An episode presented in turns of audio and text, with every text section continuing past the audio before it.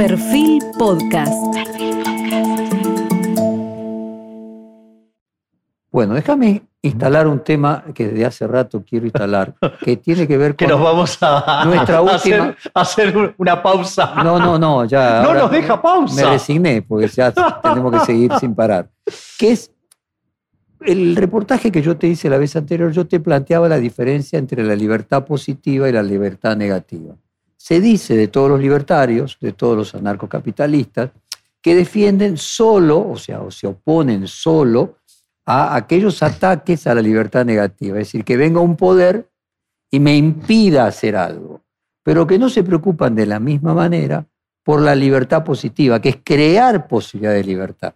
Es decir, para ser libre, uno tiene que tener mínima, y para ejercer esa libertad, mínimamente cierta base, porque si estoy desprovisto de toda base, no puedo ejercer mi libertad. Si, por ejemplo, no tengo educación, no voy a poder tener determinadas libertades, porque no voy a tener la capacidad cognitiva para siquiera entender lo que es la libertad. ¿Es correcta la crítica a los libertarios respecto de que priorizan una libertad en detrimento de otra? El argumento ese es falso. Bueno, ¿O acaso cómo llegó a la humanidad hasta ahora? ¿O digo que lo determinó un planificador central, digamos, los conocimientos que tenemos hoy como sociedad? No, digamos, fue un proceso de aprendizaje. Es decir, este, digamos, quien... No, yo estoy hablando de Isaiah Berlin. O sea, vos me No, no, no, yo digamos, o sea, lo que estoy haciendo es, es recitar Hayek puro.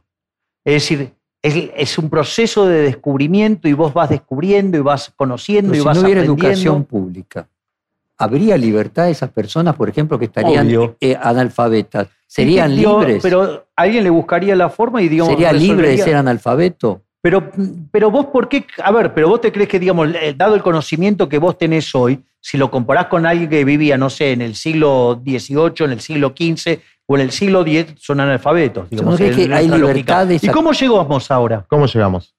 ¿Cómo que no? Como todo un proceso de descubrimiento, un No. proceso social, digamos, donde la gente fue aprendiendo. Pero la educación desde la Edad Media, desde la fundación de la Universidad de Padua, si querés, hasta hoy, fue producto de impuestos y tributos. En nuestro país, y un liberal llamado Sarmiento. Y, y podría funcionar de otra manera también. Sí, ya lo habíamos hablado, pero podría funcionar de otra manera, pero funcionando así, Sarmiento, que era un liberal, que era un sistema educativo extraordinario en la Argentina. Está bien, digamos, era otro momento histórico. De vuelta. Sí, pero no lo podría haber creado sin impuestos. A ver, pero de vuelta, vos fíjate una de las cosas que yo dije. El Estado, mi interpretación del Estado es una interpretación tecnológica. Puede ser que en algunos momentos, ¿sí? De la historia, era la forma más eficiente que encontró el individuo para resolver los problemas. Hoy, dado el estado de la tecnología, vos podrías utilizar muchísimos elementos que te podrían evitar el aparato coercitivo o por lo menos generar instrumentos que asimilen mejor a lo que sería la lógica del total libre mercado. Bueno, ese mismo argumento se puede utilizar para repensar la planificación. Porque con las herramientas que hoy existen de la tecnología, pensar, por ejemplo, el desarrollo urbano de viviendas en un esquema mixto, ni siquiera te digo centralmente estatal, ¿no? Eh, pudiendo determinar desde un satélite las condiciones de humedad, las condiciones, un montón de cosas que no se podían hacer nosotros, una cosa que hicimos que para mí está muy bien, bastante también digamos, tiene una... A ver, los, en la Argentina hay 4.500 asentamientos, villas, asentamientos informales. Son lugares que si uno lo ve desde la óptica del derecho a la propiedad en términos absolutos, fueron robados. Porque la gente los tomó. Eran propiedad privada y la gente los tomó. Prescribió el delito. Pasaron muchos años, prescribió el delito, ya está. ¿Qué va a hacer? Como prescribió el delito de la usurpación de tierras del siglo XIX, este prescribe. Entonces logramos sacar una ley que era la declaración de utilidad pública del total de esos barrios. E hicimos un relevamiento con georreferenciación de cada uno de los 4.500 barrios, con una encuesta georreferenciada de cada una de las personas, y se les asignó algo que se llama certificado de vivienda familiar, que en realidad en términos jurídicos es un certificado de posesión precaria. Es decir, no es una escritura, pero da cuenta de la posesión de 500.000 personas. Es decir, creamos propiedad donde antes había un vacío jurídico, que era de quién carajo es esto, porque el titular dominial ya no lo reclama, porque lo da por perdido, ya hay dos generaciones que viven ahí y no hay derechos establecidos entre las partes, no se sabe de quién carajo es. Lo hicimos en seis meses, a eso, aplicando un plan con tecnología. Y sabemos que sería muy fácil si se pudiera acceder a determinados terrenos, que no vuelva a haber nunca más una toma en la Argentina. Sería muy fácil. ¿Con qué barrera nos encontramos? Con que los propietarios de esos terrenos, porque es mentira que hay terrenos públicos vacantes, están en muy malos lugares, los propietarios de esos terrenos no los quieren vender y no los usan. Y no los usan por una razón, porque están esperando a que el precio crezca de esos terrenos, porque llegan los servicios públicos y puedan lotearlos.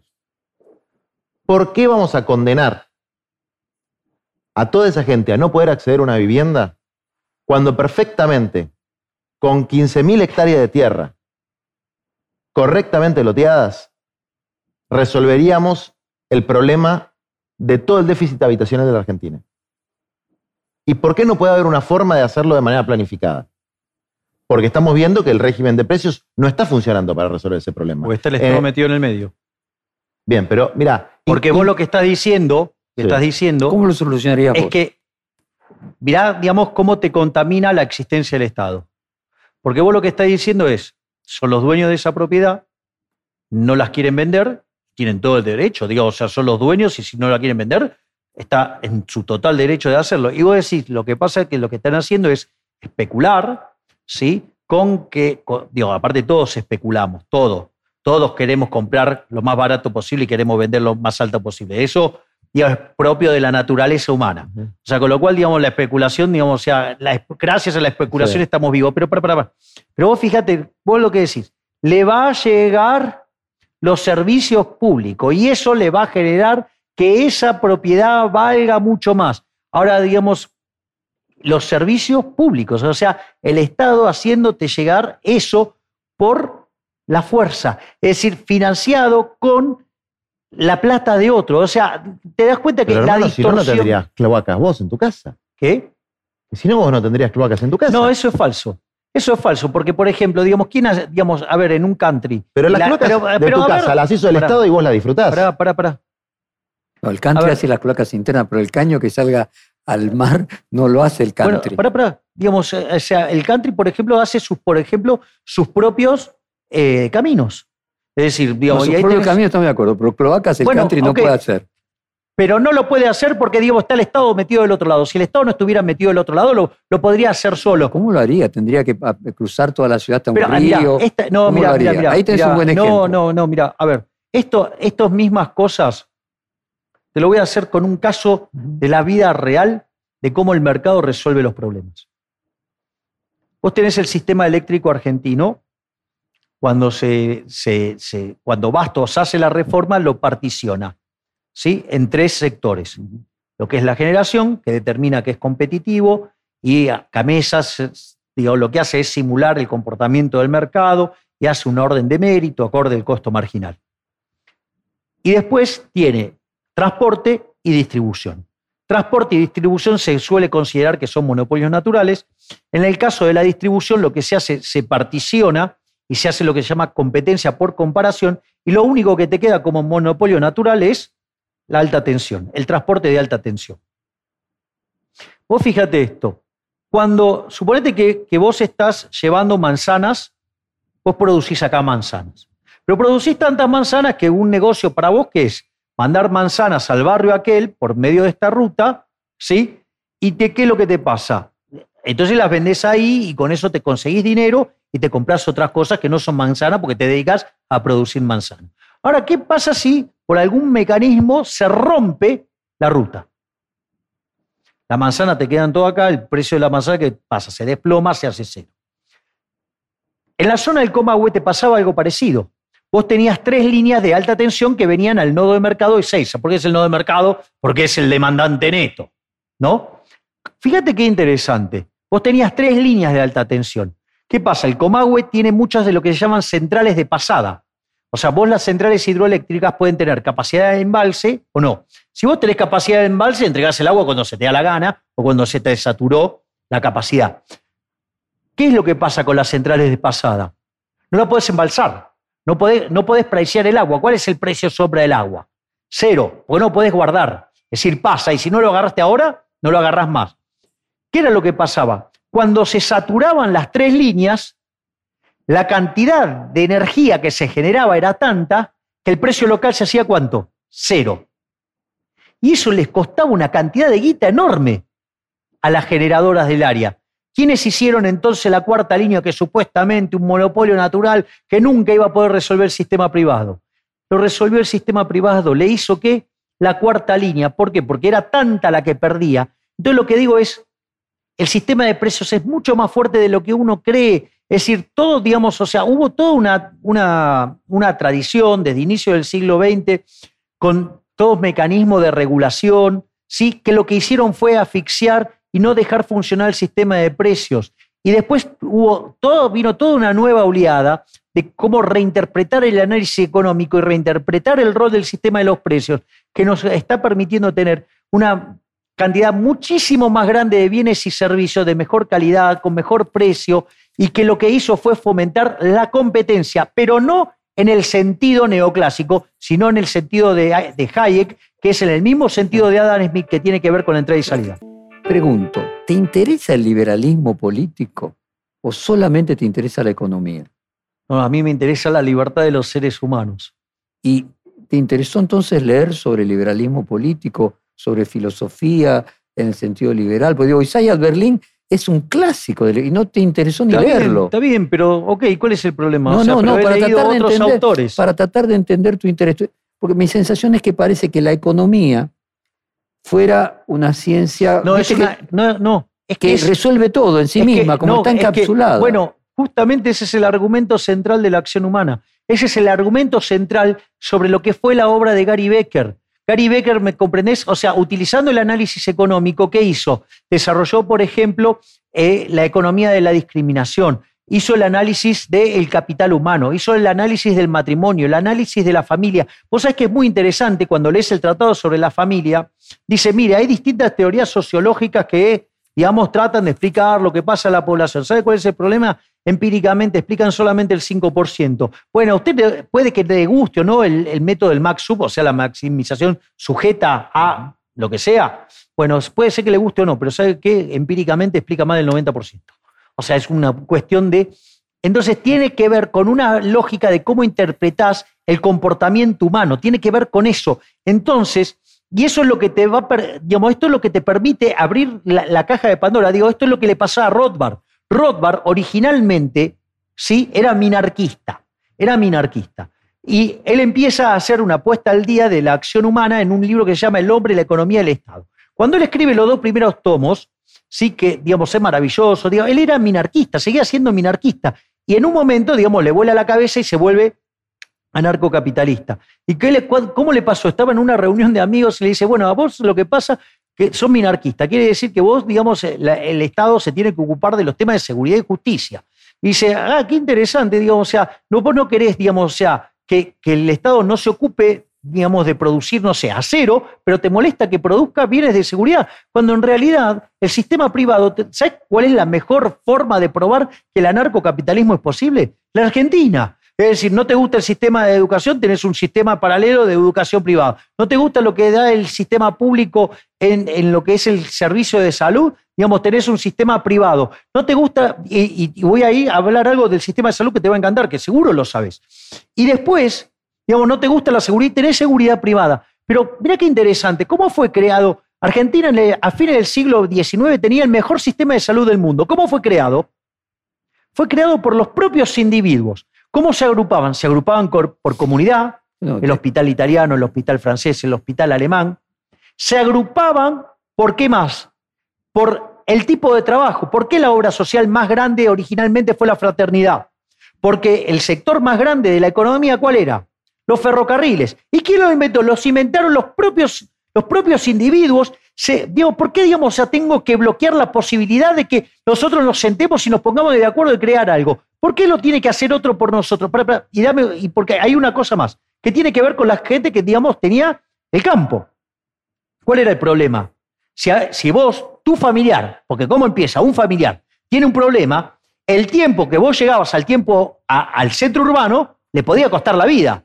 Entonces, ¿qué hiciste? Te hiciste tu propio hospital y pusiste los médicos y todo. Y como así que atendías a tu familia, también atendías a quién? A las personas que trabajaban en tu establecimiento. Entonces, vos fíjate cómo el ser humano, guiado por su propio interés, frente a un problema cierto que le interesa, cómo se pone de acuerdo, o sea, o lo hace solo o busca, o se coordina con otro que tiene el mismo problema. El sistema de precios, a tu juicio, no es simplemente un sistema económico, sino es un sistema político. Es un sistema de orden social. Por eso, o sea, un sistema de orden social, por lo tanto, político. Vos lo podés llamar político, digamos, o sea, llevado a su... Público. A sustituye al Estado. claro, a su máxima expresión llegás al anarcocapitalismo.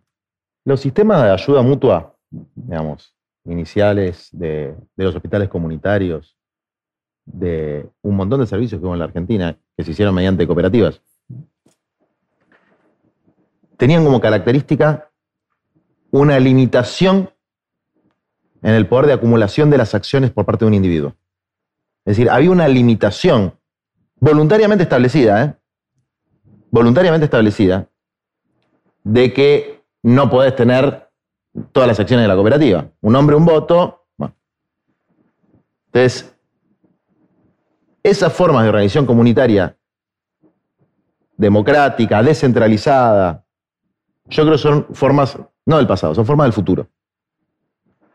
Lo que no puedo aceptar nunca, porque me parece absolutamente contrafáctico con lo que sucede, es que si vos liberás de las regulaciones que hay que se cumplen poco por la corrupción, a los grandes monopolios y permitís que la ambición casi automática y desmedida de gente que tiene un nivel de poder que supera a los estados queda totalmente desbozada de cualquier autoridad, eso no termina los tiros. Pero no, el problema es que, no lo puedo ver a eso. esas adjetivaciones que vos estás poniendo le estás cargando tu subjetividad, le estás poniendo un juicio de valor tuyo y se lo estás tratando de imponer a otro. Es decir, es como que vos creyeras que sos superior al resto de los seres humanos y que vos sabés mejor lo que necesitan los seres humanos que el resto. Yo me niego a tomar una posición tan arrogante. Y ese mundo que vos imaginás, sin Estado, ¿Te lo imaginas en el siglo 30? ¿Te lo imaginas en el siglo 25? ¿Sería como esas películas de ciencia ficción? ¿Habría grupo en lugar de estados y naciones? Habría, y quiero entrar al tema de la geopolítica que, a vos te, eh, era uno de los temas que a vos te gustaba. ¿Cómo imaginas ese mundo ser, realiza tu idea y lleva el tiempo que sea? ¿Cómo imaginas esa sociedad una vez que hayan pasado una cantidad de años en que no hay estados y las personas se organizan en distintos tipos de, contratos? ¿Cómo sería? ¿Cuál es el problema? Es una sociedad que funciona con un sistema de seguros y donde está el autogobierno. O sea, de vuelta, es el concepto de autogobierno. Muy bien. ¿Y esos autogobiernos? No, no, es que vos te guías por vos mismo. O sea, y si, no sé, ah. necesitamos un puente, quizás nos ponemos de acuerdo, che, mirá, podemos y si viene lo usa del otro, otra persona de otro lado, le cobramos peaje. Por ejemplo. Nosotros construimos el puente para nosotros, pero el que venga tiene que pagar ¿Cuál es el problema? Digo, ¿cómo, ¿Cómo funcionan las rutas en Chile? Funcionan con los sistemas de iniciativa privada. Entonces digo, vos lo podés resolver, no es que no lo podés resolver. Es una visión de la geopolítica donde los estados van a perdurar. No. No. Yo considero, y en esto, digamos, la esencia del Estado, y en esto hay un filomarxismo ahí, es la defensa de los intereses de clase de los poderosos. O sea, vos sos la universalista. Y la esencia del neoliberalismo es la destrucción de cualquier capacidad de gobierno real del Estado, lo cual incluye la corrupción total de las, digamos, del, Estado en sí, más allá de las personas. Eso fue algo planificado también. Si efectivamente el Estado no puede hacer. Yo decía Hoy que el Estado señores tiene- feudales se pasó a monarquía y que finalmente era lo mismo. Mirá. Era un sistema de control de élites hoy para perpetuar los privilegios de los no, dominantes. no siempre lo fue así, digamos, porque hubo otros momentos en la historia. Pero hoy el Estado sabe hacer dos cosas. Cobrar impuestos y dar subsidios. No pasa más nada. Es, es decir, yo entiendo por qué es atractivo el planteo que hace Javier.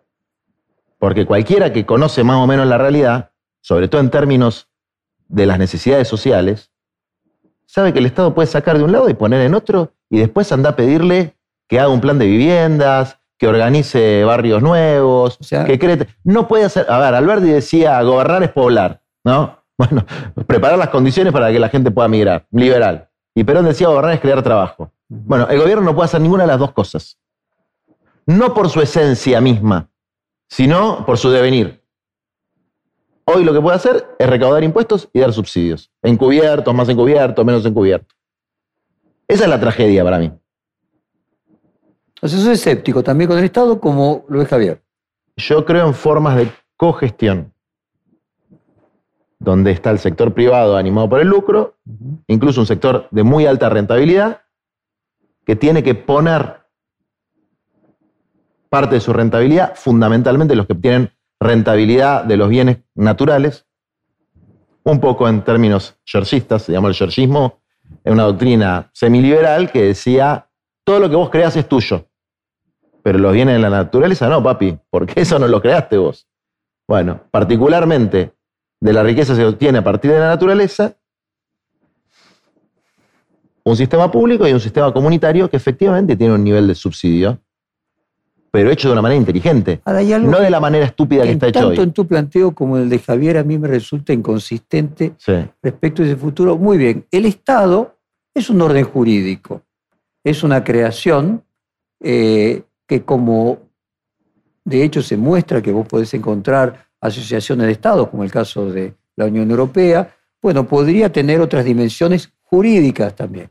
Pero lo que me parece más difícil de, eh, de saltar son las naciones. O sea, las naciones son procesos culturales. Eh, ¿Vos te imaginás cómo resolver el tema de las naciones? ¿Las naciones organizarían contratos No, es que- privados? no, es que. ser español, ser ver, italiano, ese- ser ruso, es algo. Bien, ese, ese es el gran tema. Es decir, ahí es donde aparece el, el- el gran problema. Que vos tenés lo que sería una suerte de dilema de los prisioneros. Mira, esto, esto me, me pasó a mí. Un día yo estaba eh, por entrar a- a- al programa de Mauro Viale.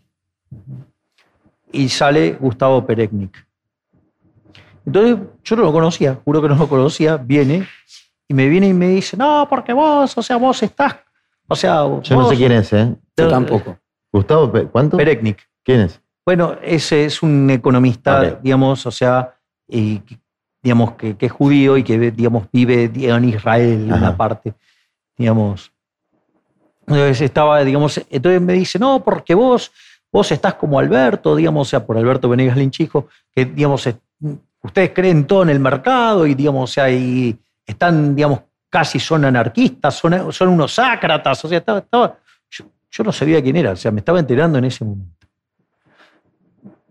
La vuelta de la vida hace que eh, ellos habían escrito un libro juntos que se llamaba Autopsia al Socialismo. Y se llevó- era un intercambio epistolar. Y era, le fue tan bien en ese intercambio epistolar que decidieron hacer otro que se llama El regreso a la barbarie. Y es muy bueno porque, digo, o sea, yo lo, lo- me, me piden a mí que lo, que lo comente. Yo sabiendo este episodio, traté de, eh, de conciliar las partes, hice el comentario del libro, obvié las partes que, digamos, se, se ponía eh, complicado el tema y justamente lo que, o sea, sabiendo, digamos, teniendo el inside information de esta situación. Lo más interesante es que cuando yo termino de hacer eso, le toca presentar a Gustavo y dice, no, bueno, a ver, eh, muchas gracias Javier por el comentario, todo, pero ¿sabes qué? Yo quiero hablar justamente de lo que discutí con Alberto. O sea, las cosas que no nos pusimos en común. Y ahí una de las cosas que, que, que también es muy interesante, o sea, claro, él vive en Israel. O sea, Isra- Israel está rodeado de vecinos peligrosos que si Israel no tuviera los niveles de seguridad que tiene, lo podrían hacer desaparecer. Entonces, hay todo un acuerdo, digamos, o sea, de que hay un Estado y que, digamos, cumpla esas funciones de seguridad y justicia. Por eso, si, vos te fijás, Jorge, yo, yo qué es lo que digo, soy filosóficamente anarcocapitalista, pero la vida real que soy minarquista, porque justamente, ¿cuál es el problema?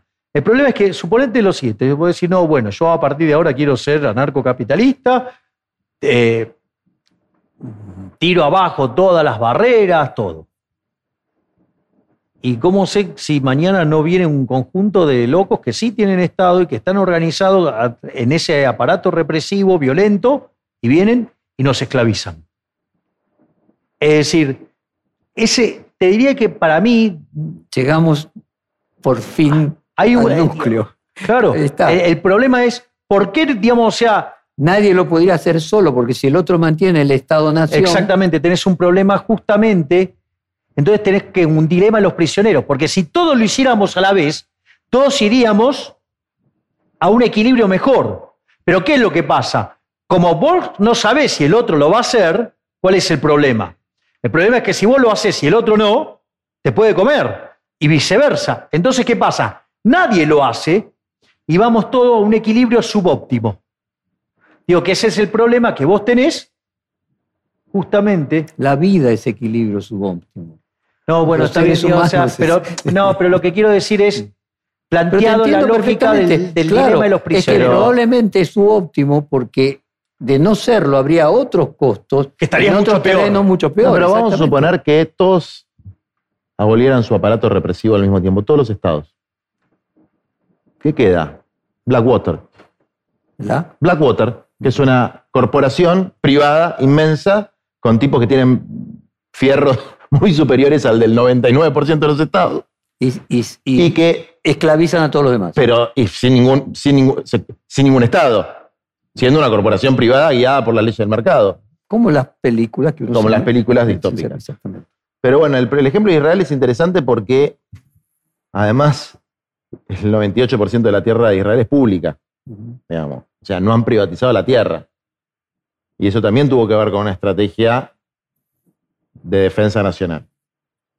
Que, hablando de geopolítica, Si querer comprar las Malvinas, por ejemplo. Vamos y compramos la Antártida. Aquellas ideas de comprar las Malvinas de una época en la que antes de la, de la invasión. Se puede comprar como compró Alaska, Claro, Estados Unidos a, sí.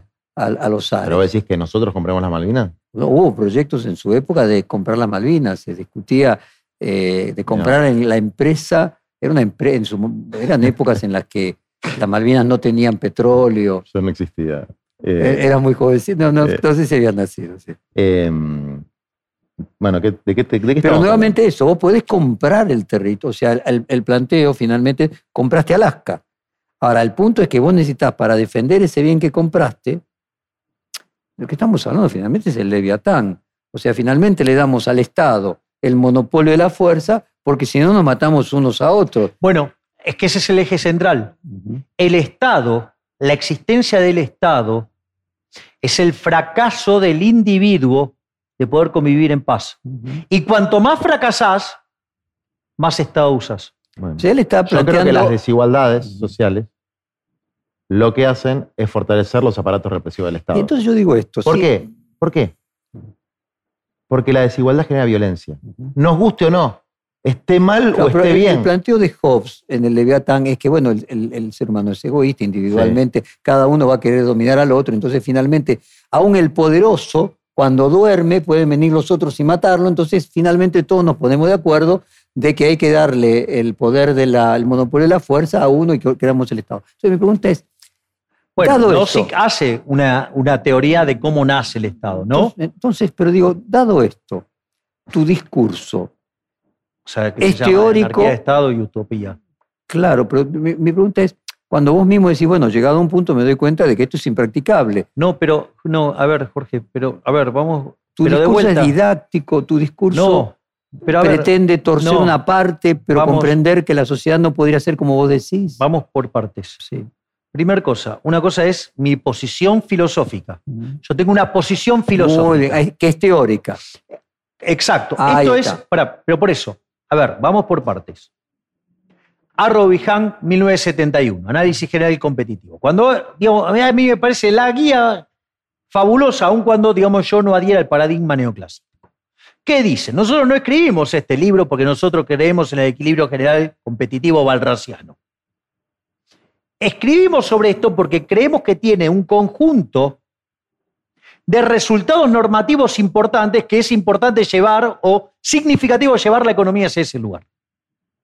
Es, decir, como un faro. No es para que sea un puerto, sino para que te guíe en una ruta que no ese es el destino. Exacto. Entonces, vos lo que tenés, o sea, entonces yo tengo una idea de cómo funciona la sociedad. Un- debiera, Exactamente, es aunque normativo. no pueda hacerlo, es normativo. Exactamente, es normativo, es normativo. Mi, mi anarcocapitalismo es normativo, es normativo, es el debe ser, cómo debe funcionar, o sea, y es a lo que yo debo apuntar,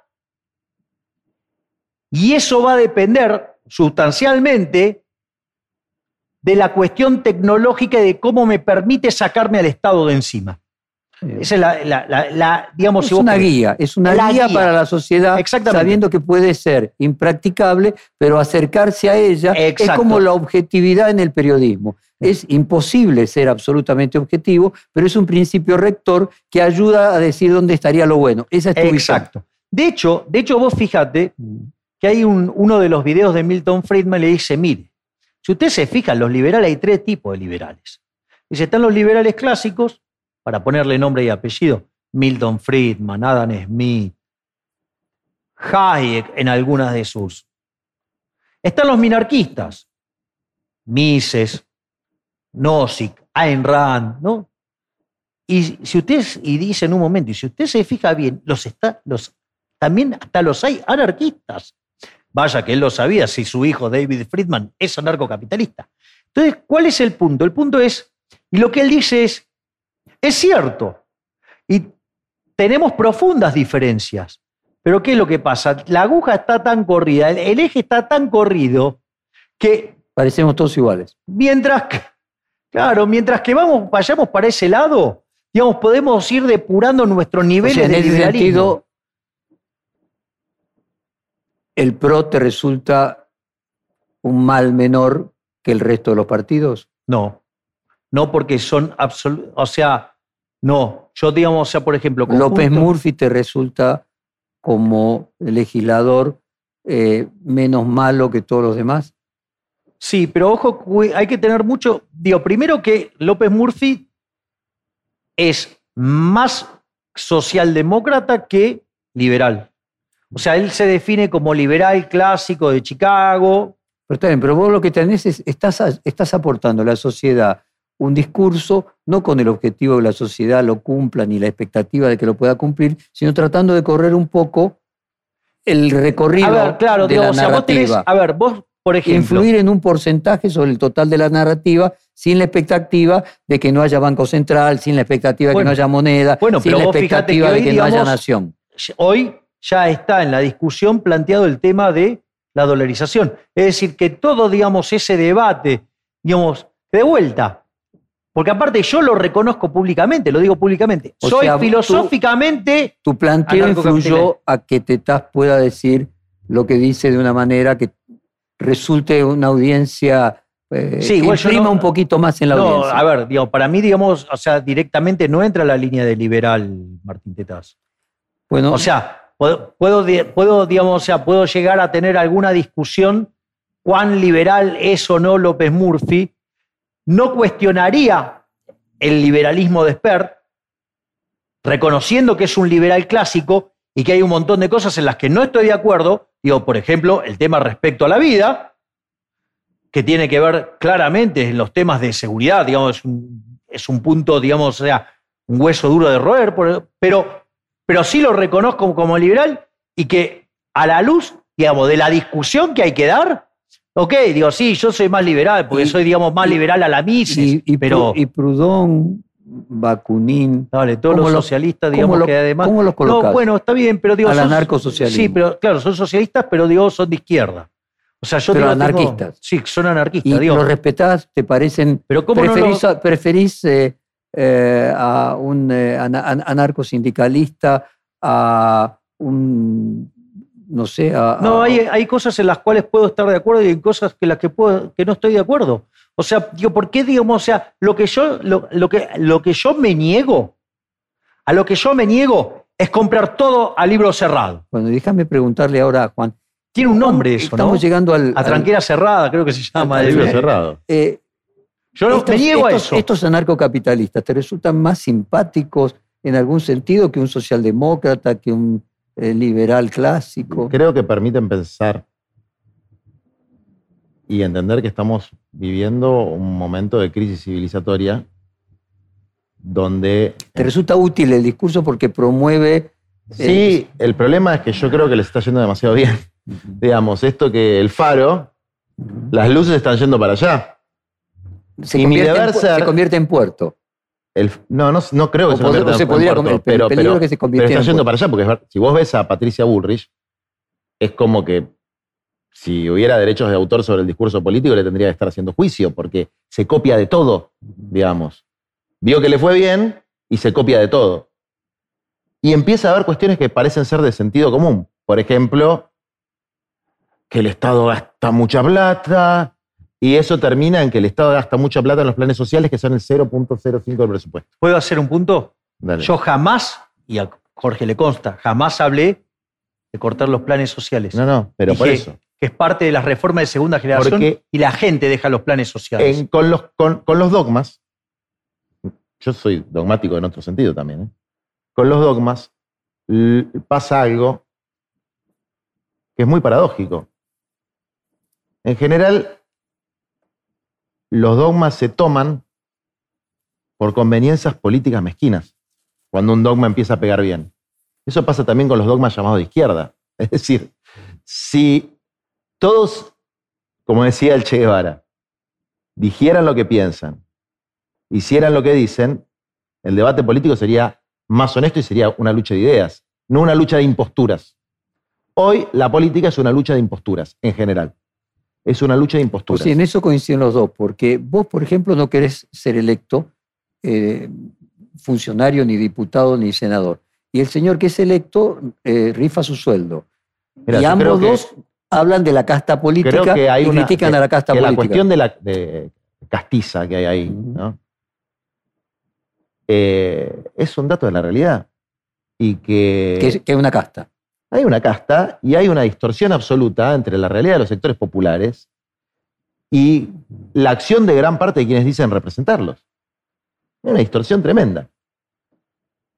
Eh, y eso genera una crisis del planteo democrático popular, que es, flaco, vos decís una cosa, haces otra. Vos decís que defendés a los pobres, pero al único que le va bien es a vos. A todo lo demás le va como el orto. Es decir, porque se pierde también la ética del ejemplo, de la simplicidad. Yo si un tipo de derecha, liberal, viene con una Lamborghini, no tengo nada que decirle. Si alguien que me dice que da la vida por los pobres viene con una Lamborghini, es una vergüenza. Entonces, ahora, eso quiere decir que esencialmente un planteo popular redistributivo eh, que permita la justicia social es un planteo falso porque hay algunos impostores? No. Eh, ahora bien, ¿por qué el faro está yendo para, para ese lado? Para lo de mi ley. para lo de Milei. Porque efectivamente el discurso hegemónico, hasta hoy, fue el discurso socialdemócrata. Es decir, el discurso hegemónico fue el discurso socialdemócrata, de los derechos sociales y los derechos humanos. A punto tal de que hay un montón de leyes que establecen una cantidad de derechos humanos y sociales tremenda, que si se cumpliera, viviríamos en el paraíso. El problema es que no se cumplen. O sea, no tienen ninguna relación con la realidad. Y eso el pueblo lo ve. Entonces dice, pero esta gente me está mintiendo. está diciendo que tengo derechos humanos, sociales, económicos, culturales, hasta que los pueblos originarios tienen derechos. Pero no pasa. No sucede. No están en la realidad. Bueno, mi deber ser es que esos derechos se cumplan. Porque yo creo de verdad que esos derechos son inherentes a la persona humana. Y que son derechos que hoy son cumplibles con la riqueza socialmente creada. Porque no creo que ningún individuo, él no cree que el Estado cree riqueza, yo no creo que el individuo crea riqueza. Yo creo que toda la riqueza creada es producto de la creación, es decir, de la naturaleza, y del esfuerzo colectivo intergeneracional de la humanidad, y que por lo tanto todos tenemos derecho a disfrutarlas. Los métodos para redistribuirlas tienen que ser lo menos autoritarios y violentos posibles, pero efectivamente, nadie que se cree legítimo propietario de una fortuna, nadie va a distribuir eso que cree propio, pero no lo es. Amablemente, nadie lo va a hacer. Entonces, efectivamente, el poder del Estado, junto con el poder de las organizaciones comunitarias, tiene que permitir un desarrollo humano integral que no excluye de ninguna manera un sector de mercado relativamente libre sin esta mafia empresaria, judicial y política que genera las aberraciones que vemos cada día, como que tu canal no pueda estar en la cablera o que eh, el señor Galperin contamina el riachuelo en forma totalmente impune. El planteo que, que hace Juan, digamos, criticando la economía libre de mercado, deja de lado definiciones básicas del libre de mercado que ya estaban desde Adam Smith en realidad un individuo solo, digamos, no, no puede hacer mucho. De hecho, la vida de un individuo solo es absolutamente miserable. Porque si vos tuvieras que vivir solo, imagínate si tenés que hacer tus propios zapatos, tus propias medias, tu propio traje, tu propia ropa interior, tu propia camisa, tu propia corbata, tus propios anteojos. Es decir, con lo cual tendríamos una vida absolutamente miserable. Lo que nos permitió salir, digamos, de esa vida absolutamente miserable ¿sí? que son las instituciones del capitalismo, que es la propiedad privada, los mercados libres de intervención estatal para que la señal de precios sea limpia, la libre entrada y salida en concepto de competencia, la división del trabajo y la cooperación social. La división del trabajo. Que es anterior, obviamente, al capitalismo, ¿no? Está bien, pero claro, pero a lo que voy, a lo que voy, es que si vos no estás en una sociedad, no hay división del trabajo, y si no hay división del trabajo, vos vas a tener una vida miserable. En la medida que vos vivís en una comunidad y haces intercambios, y esos intercambios son voluntarios, ¿sí? y se crea, digamos, un mecanismo por el cual cada uno se va ocupando de algo. Aparte, digamos, Adam Smith era bien claro, el límite de la división del trabajo, ¿cuál era? El tamaño del mercado. Por lo tanto, digo, cuanto más grande la sociedad, más posibilidades de dividir el trabajo, más, más ganancia de productividad. Y eso, digamos, o sea, se va a manifestar en que cada uno, digamos, vive mejor. O sea, de ahí a creer que eso te da, eh, digamos, el crédito para poder apropiarte del resultado de otro es una locura, porque en realidad en ese proceso de cooperación social y de división de trabajo, todos progresaron y a todos les fue mejor y todos viven mejor gracias a eso. Entonces, digamos, ese es el primer punto. El segundo punto es yo, digamos, me niego que alguien sea quien determina quién, está, quién tiene que tener esto, quién tiene que tener el otro, cuánto le tengo que sacar a uno para dárselo a otro. Eso a mí me parece absolutamente arbitrario. Además, o sea, no solo, además es imposible contar con toda la información para hacer eso. Se genera un daño enorme y ese daño genera daños directos y daños indirectos y por lo tanto nada de lo que se hace en ese sentido va a salir bien, o sea, va a salir mal. Y cuanto más quiera utilizar ese mecanismo como los resultados de esas acciones, que es lo que se llama, lo que Friedman llamaba, sí, bueno, supongamos que existen los fallos de mercado. Él, él como neoclásico aceptaba los fallos de mercado, Dice, lo que pasa es que en general las soluciones que propone el Estado, digamos, o, el gobierno, son, mucho peores. Entonces, digamos, aparecen los fallos del gobierno. Eso hay toda una parte de la literatura que se dedicó a todo esto a partir de Buchanan, que tiene que ver con todo lo que es la parte de política economy, que tiene que ver con todos estos problemas de la corrección, digamos, o sea, de, los supuestos fallos de mercado a cargo del Estado y el resultado termina siendo mucho peor. De hecho, yo tengo un artículo de eso que se llama Mejor solo que mal acompañado y explico que, digamos, cuando vos metés el Estado a tratar de corregir estos supuestos fallos de mercado, el resultado termina siendo peor. Pero, digamos, al margen de, primero, digo, los austríacos te dirían porque no pueden manejar toda esa información. Segundo, porque digamos, toda la parte política de economía metió que digamos, hay un problema de incentivo y los tipos te pueden afanar porque tienen el monopolio de la violencia. Por eso, digamos, cualquier solución que implica la intervención violenta del Estado, digamos, estoy en contra. Obviamente, digamos que dentro digo, de, esas cosas, de hecho, el, proceso, digamos, de mercado es, y que, se genera la producción, no se puede escindir de lo que es la distribución del ingreso. La distribución del ingreso es, la, es parte, digamos, misma del sistema productivo y que cuando vos te metés con la distribución del ingreso, vos terminás afectando el sistema de incentivos y en realidad, digamos, o sea, no había una tal cosa como una torta y como eso es un proceso de descubrimiento dinámico, cuando vos te empezás a tocar eso generás malos incentivos y se, y se destruye. Y esto, digo, o sea, no es ni dogma ni es, ni es solamente teoría, digo, es la evidencia empírica de lo que ha pasado a lo largo de la historia. Y obviamente que digo, en, en medio de esa misma lógica, y porque mencioné recién, digamos, el libro de Alberto Venegas Lynch con Gustavo Peregnik, este, digo que es el regreso a la barbarie. El regreso a la barbarie justamente es la justicia social. La justicia social es injusta porque implica tratar desigualmente frente a la ley y a la gente y está precedido de un acto violento que es el robo. O sea, no es una, digamos, o sea, si yo, me, si yo digamos, o sea, eh, no me gusta mi situación y me voy de caño, ¿sí? Eh, no me hace mejor, digamos, por repartir el botín. O sea, y si, el sistema democrático, digamos, se va a basar en que bueno, nos vamos a repartir el botín, bueno, también eso está mal, sí, y en realidad, eh, no, digamos, robar va a seguir siendo, va a seguir estando mal.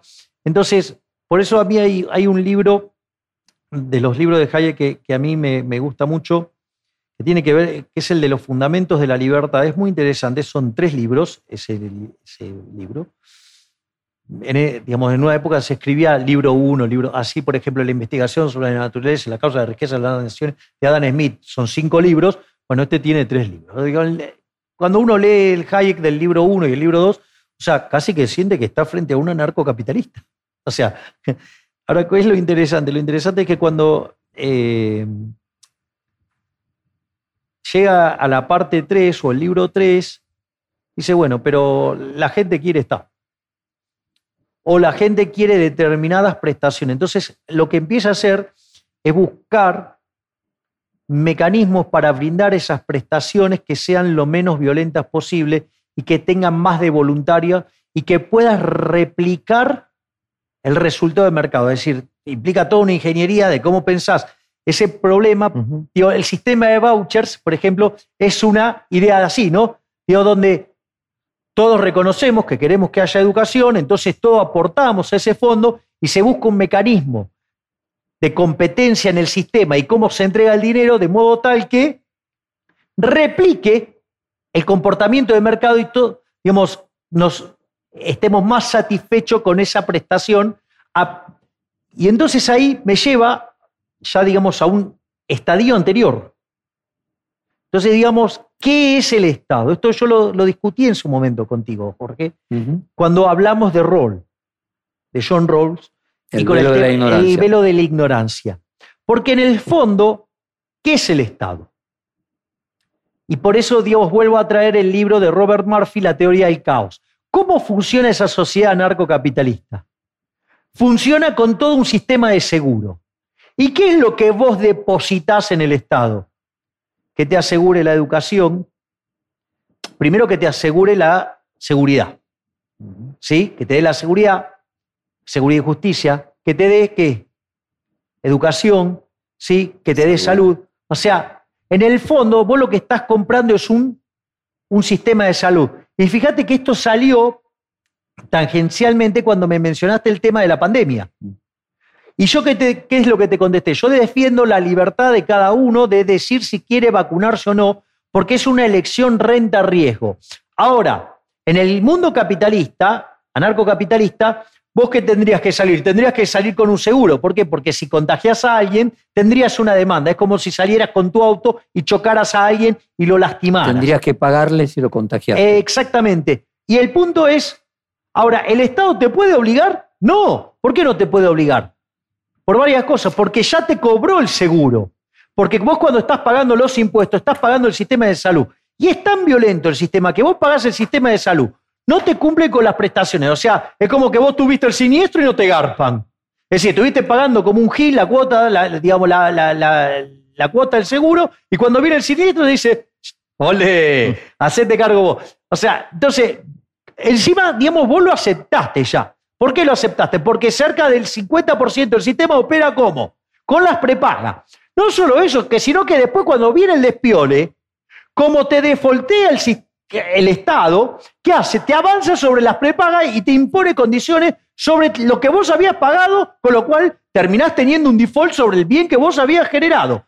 Y encima, después, además te quieren obligar que te pongan la vacuna. No, vos estamos todos locos. No, es decir, en bueno, ese- funciona ese punto- todo mal. En, en ese punto no. Pero bueno, déjame, estamos llegando al final eh, y yo quería hacerle una reflexión de, de orden personal eh, a los dos. E- evidentemente representan para la mayoría de la sociedad posiciones muy distintas, casi podríamos decir eh, en las antítesis, y al mismo tiempo, a lo largo de esta conversación, manteniendo esas diferencias, aparecen algunos puntos en común. Yo encuentro uno que, me gustaría ver si confirmar con ustedes es correcto o no.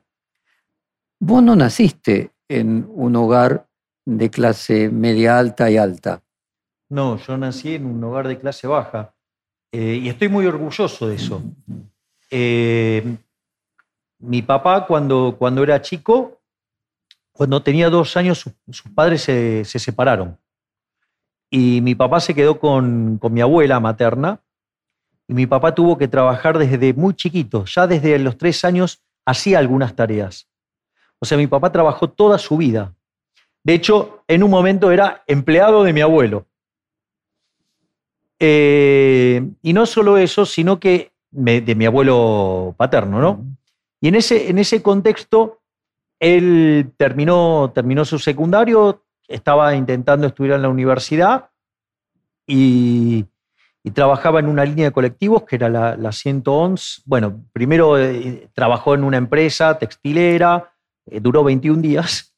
Después se fue a trabajar en, por ejemplo, en una línea de colectivos que era la 111.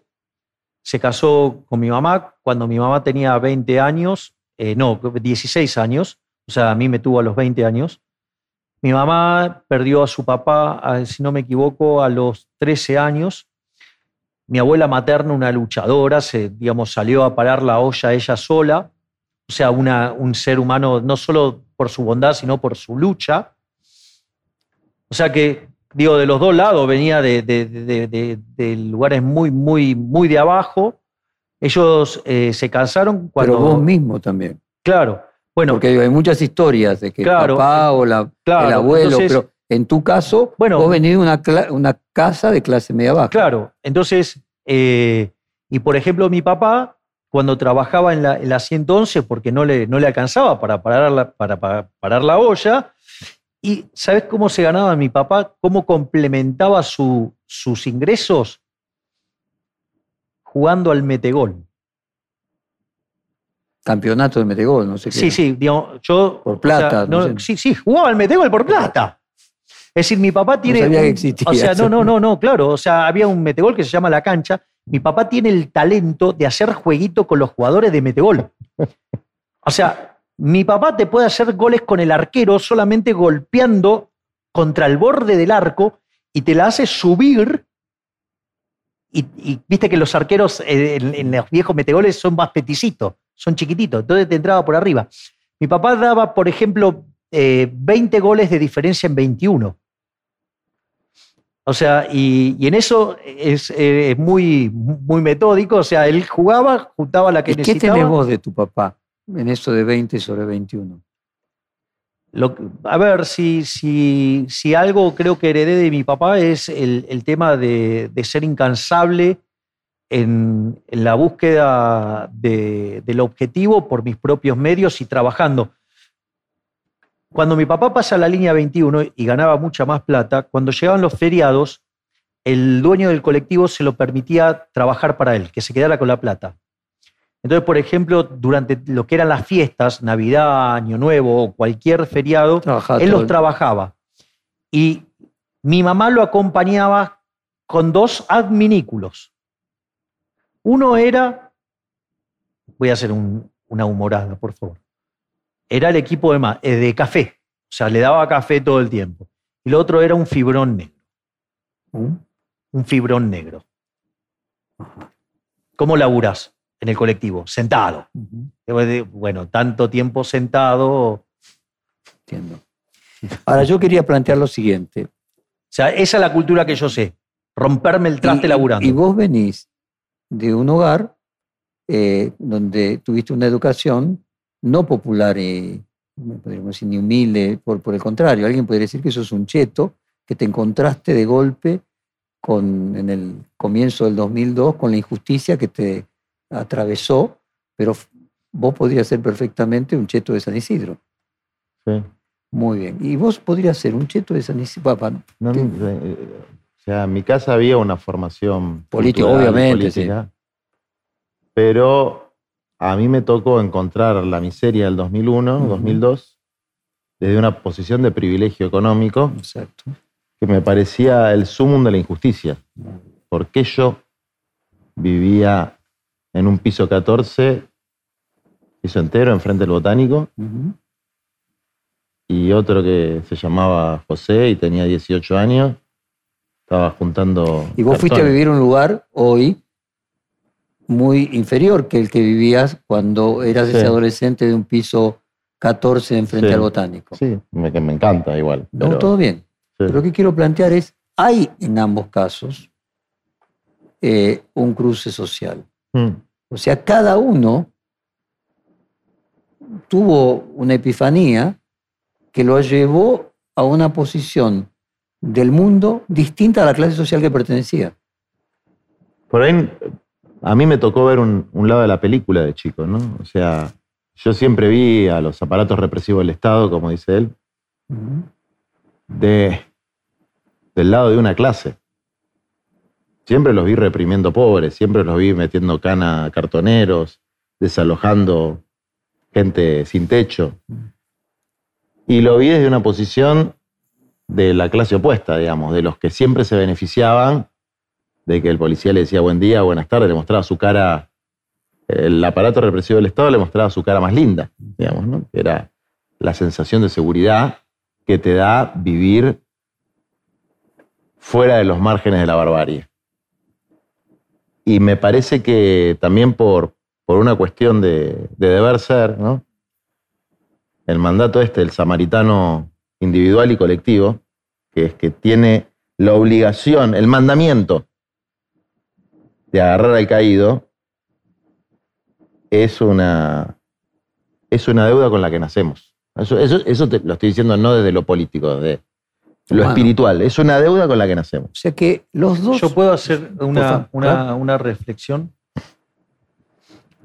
Porque en realidad yo decidí ser economista a los 11 años, con la crisis de la tablita cambiaria. Mm, Ahora, los motivos por los cuales yo elegí ser economista, por los motivos incorrectos, y me apasioné por la economía por los motivos correctos en el año 1989, en la hiperinflación del Fonsín. Es decir, yo en realidad, digamos, cuando era chiquito quería tener cosas, para tener esas cosas necesitaba plata, y entonces dije, qué mejor, digamos, que ser economista por entender cómo se gana plata. Entonces, digamos, con ese concepto... que mucha gente tiene, o, o estudia No, bueno, está- administración. no, no, está, bien, pero, no, pero yo estoy diciendo, eso fue lo que me hizo elegir la economía, pero eso no fue lo que me hizo apasionar. Casi que te diría que a la luz, o sea, si yo, digamos, o sea, quisiera hacer un montón de plata, digamos, bueno, primero no me meto en política. Segundo, no me meto en los temas que me meto. Y me dedicaría a hacer cosas de finanzas que me, pagan mucho más. me, pagaría, me pagan muchísimo más cuando hago esas cosas. Eh, pero al margen de eso, ¿qué es lo, lo que quiero mencionar? De la hiperinflación estabas hablando. Sí, o sea, que la, la crisis de la tablita me llevó a, a elegir ser economista, pero el motivo por el cual me apasioné fue por la hiperinflación. Y fíjate esto, porque la, la hiperinflación como evento es un evento muy traumático.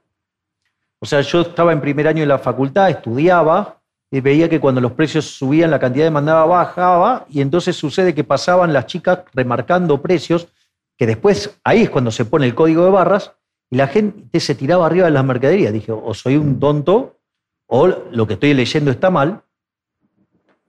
Dejé de jugar al fútbol, yo estaba en la primera de Chacarita, en realidad en el plantel profesional de Chacarita, Arquero era. arquero. Y me dediqué a estudiar y a los 20 años escribí mi primer artículo que se llamaba La hiperinflación y la distorsión en los mercados. ¿Qué es lo, lo- lo interesante de eso? Que, le- que la, la hiper como fenómeno es un fenómeno hiperempobrecedor. Y vos fíjate que todos mis argumentos en contra del Banco Central, entre otras cosas, pero tiene un argumento. No, so- sí, sí, pero que te quita un punto 58 de crecimiento cuando la inflación pasa al 20%, por lo tanto, Ahora, la historia deja mirar el tema personal. per cápita de- Deja mirar el tema personal. No, pará. De Estados Unidos y además le pega entre 25 y 30 veces más fuerte a los más vulnerables. Bueno. Es decir, yo nunca dejé de lado la mirada sobre los vulnerables. O sea que lo que quiero marcar es que en ambos dos hay una actitud iconoclasta. O sea, ambos dos eh, se rebelaron a lo dado.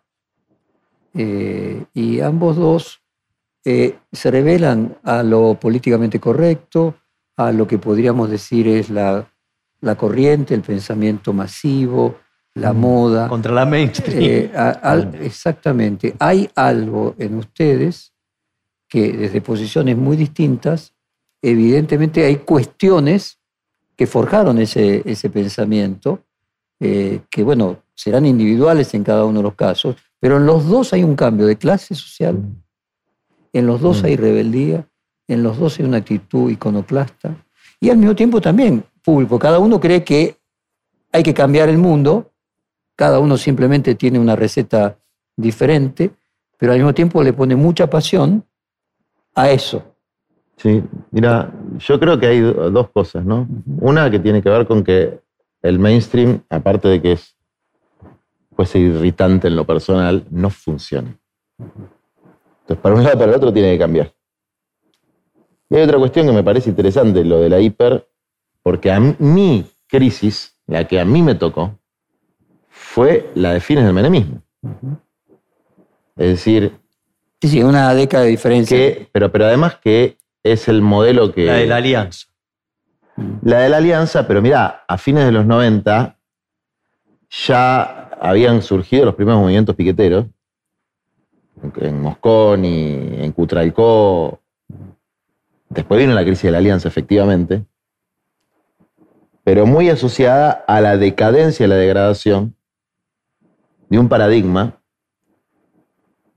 que era el paradigma llamado neoliberal, vulgarmente llamado neoliberal, que durante el gobierno de Menem tuvo como característica, más allá de que terminó con más pobres, menos, más allá de la estadística, entrar a discutir, pero tuvo una característica muy particular que es eh, el enriquecimiento desfachatado de la política y la corrupción.